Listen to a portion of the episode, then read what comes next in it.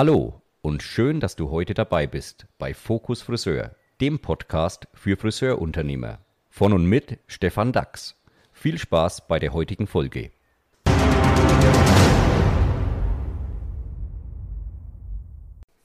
In den meisten Bundesländern sind die Ferien schon längst vorüber, aber wir in Bayern sind immer etwas später dran.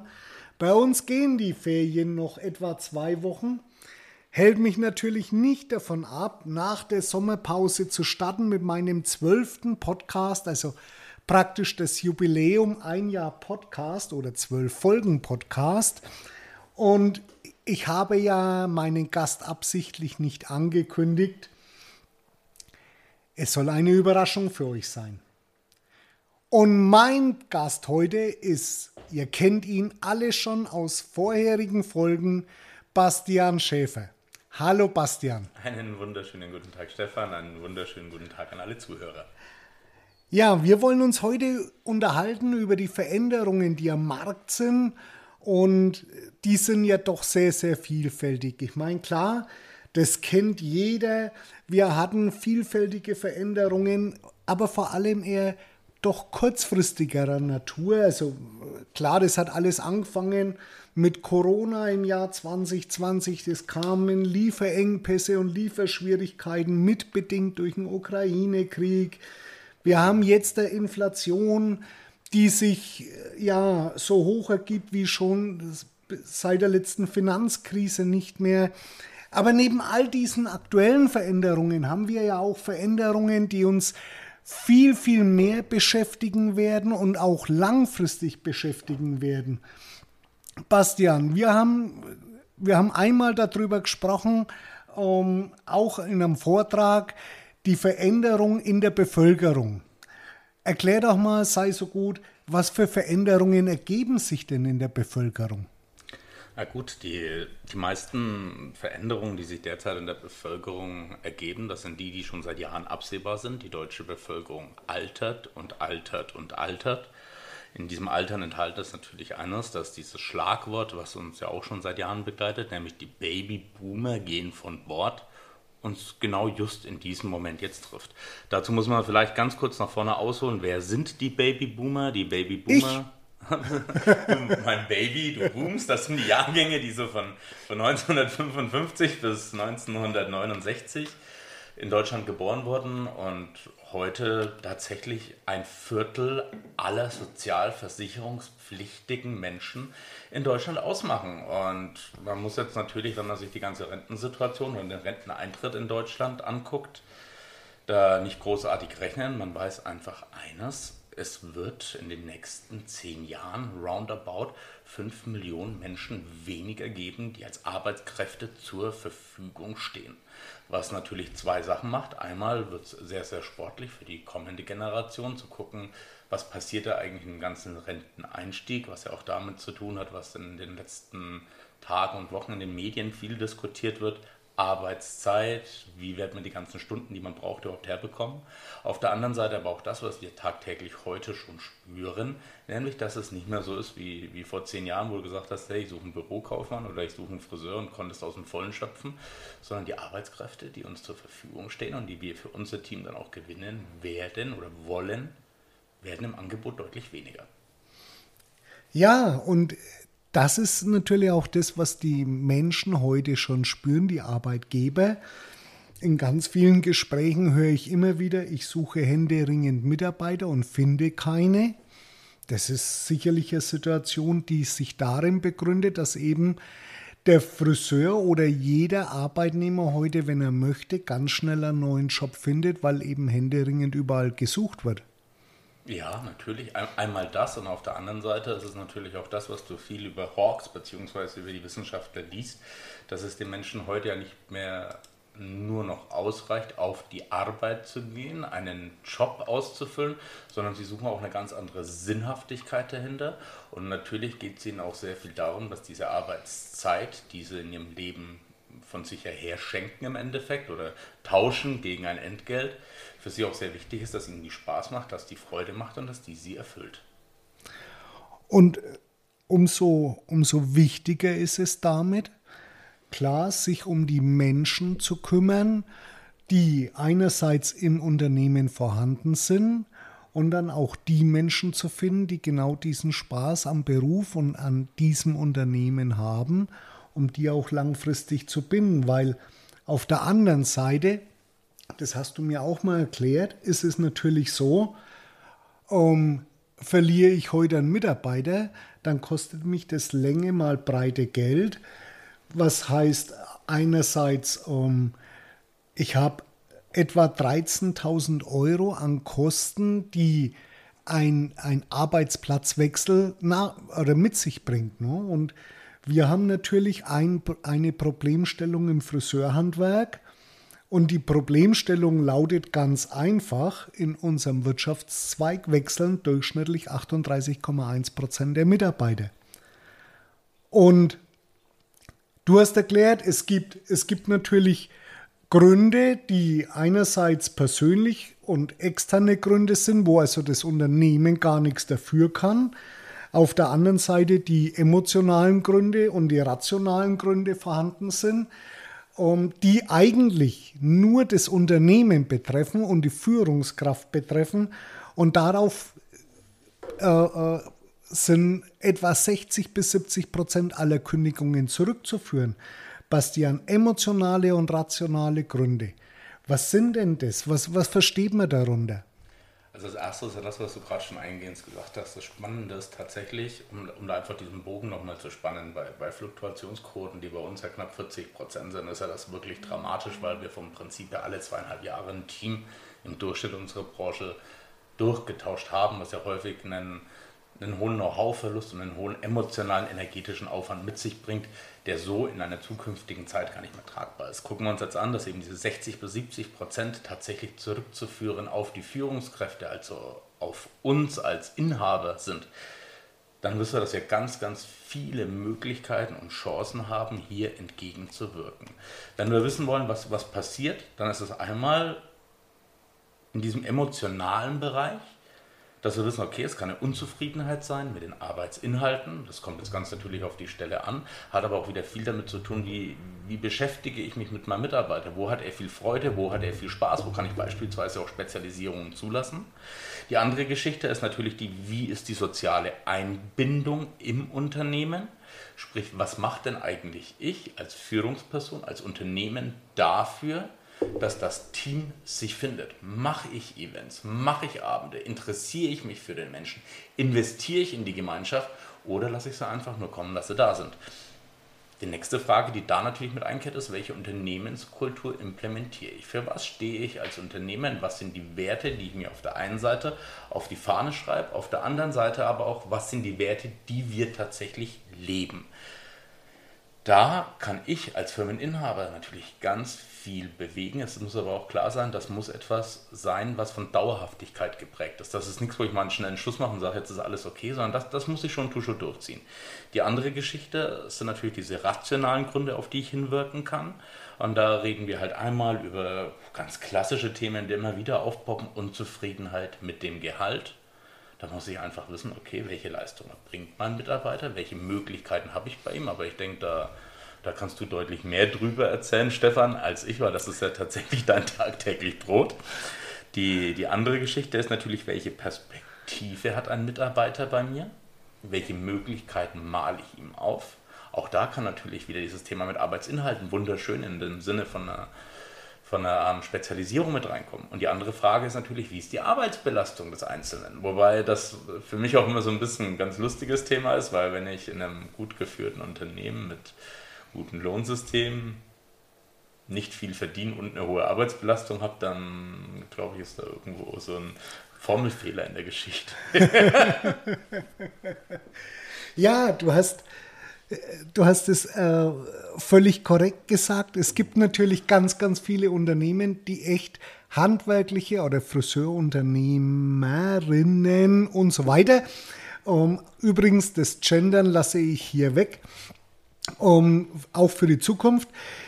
Aber es werden einfach handwerkliche Fehler seitens des Chefs gemacht, wo tatsächlich es auch vorkommt, dass Mitarbeiter zu wenig verdienen für, den, für die Leistung, die sie vollbringen, was aber auch darauf zurückzuführen ist, dass die, die die gute Leistung bringen, nicht so viel Gehalt beziehen können, weil sie einfach Mitarbeiter mitfinanzieren müssen, die einfach nicht die Leistung bringen und dafür zu viel Gehalt verdienen.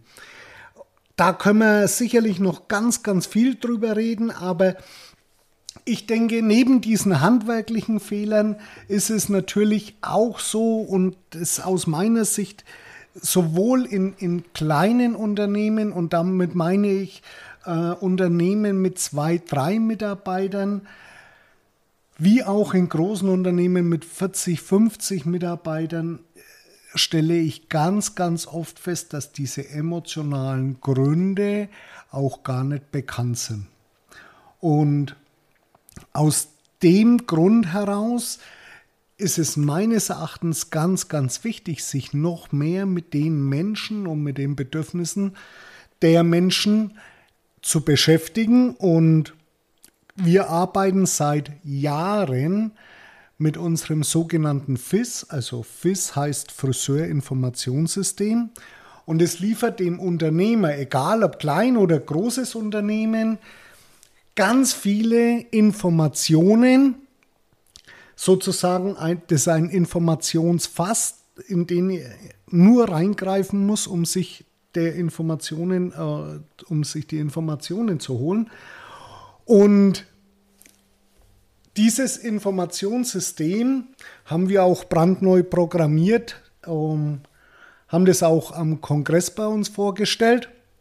Auf der einen Seite und es ist Heute läuft es praktisch auf, auf jedem Rechner, auf jedem äh, äh, ja, internetfähigen Gerät und insofern sensationell. Ihr könnt euch gerne bei uns noch mehr Informationen holen. Schreibt uns einfach oder ähnliches. Aber es beinhaltet vom Grunde her die vier Themen, die für die Zukunft hochaktuell sind. Ich nenne sie ganz einfach mal. Das eine ist natürlich die Mitarbeiterbefragung, um festzustellen, was denken meine Mitarbeiter, da gehen wir gleich nochmal drauf ein. Das zweite ist ein 22-Punkte-Protokoll, das werden wir heute nicht schaffen. Aber ich kündige jetzt schon mal meinen Gast im nächsten Gespräch an. Das ist nämlich Bastian Schäfer zum zweiten Teil dieses Themas, das wirklich so umfangreich ist und mein dritter Gast dazu, den verrate ich euch noch nicht, aber er ergibt sich aus, auch aus diesen Situationen heraus. Ähm, und also ich war ja, Entschuldigung, etwas abweichend. Also mein das erste Thema beinhaltet eine Mitarbeiterbefragung, das zweite Thema 22 Punkte Protokoll, drittes Thema Kundenbefragung und viertes Thema ähm, Typcheck. Bastian, warum ist eine Mitarbeiterbefragung eigentlich so wichtig aus deiner Sicht? Eine Mitarbeiterbefragung ist für mich ein ganz, ganz zentrales Thema aus den vorangenannten Gründen. Also wenn wir uns den demografischen Wandel angucken, wenn wir uns sehen, was zukünftig auf dem Arbeitsmarkt passiert, wissen wir, dass das knappe Gut der Mensch sein wird. Also ist die Folge daraus ja nichts anderes, als dass der Mensch mit seinen Bedürfnissen und Wünschen immer mehr in den Mittelpunkt rückt.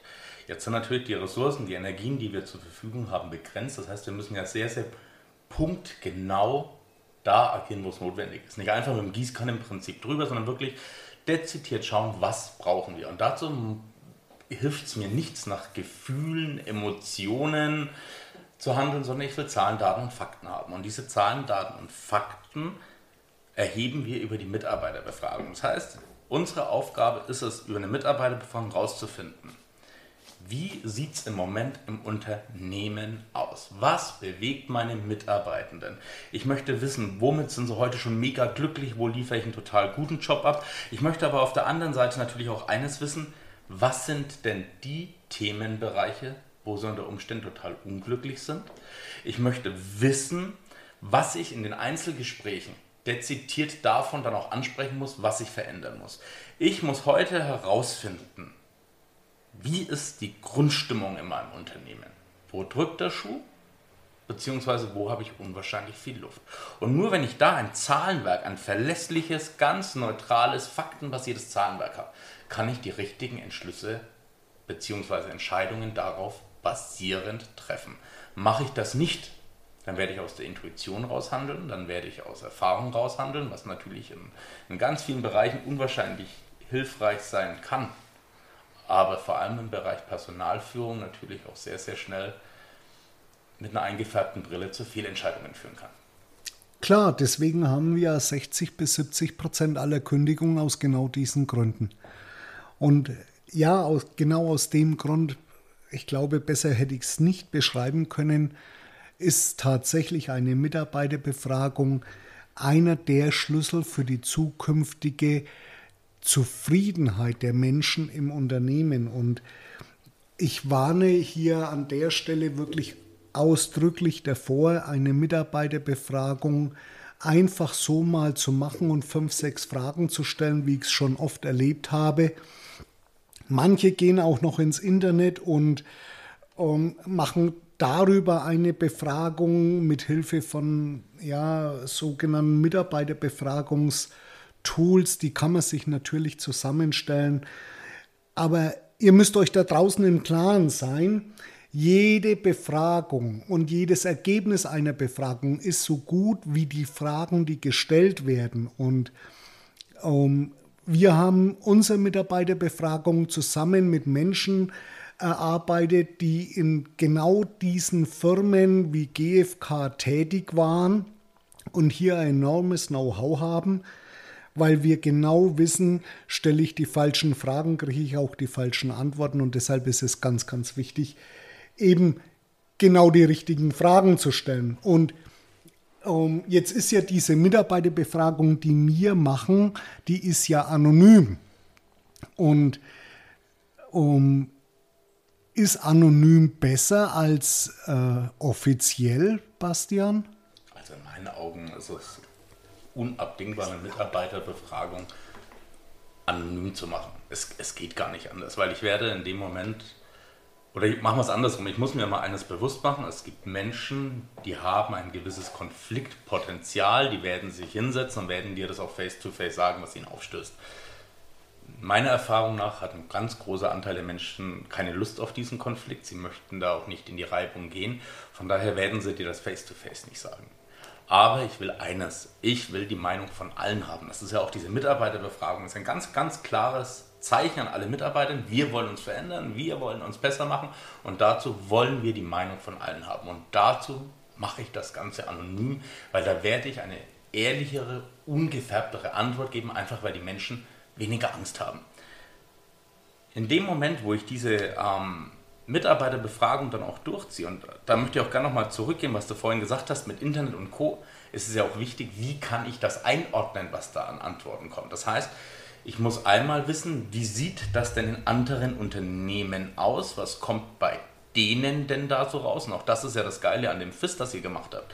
Dass ihr bei dem FIS Benchmarks habt, die dir genau zeigen, wie ist das denn bei Mitarbeitern, wie ist das bei, mir, äh, bei Mitbewerbern, wie ist das bei mir im Salon. Und dadurch bekomme ich ja schon mal eine erste Vergleichbarkeit. Jetzt kommt ja dieser zweite Schritt, dass mir bewusst sein muss, dass so eine Mitarbeiterbefragung mir nicht immer ein Bild vom gelobten Land malen wird. Das mag sein, dass wir uns immer fühlen wie Champions League und wir machen sowieso alles mega geil und sind die schönsten, besten, deswegen machen wir es ja.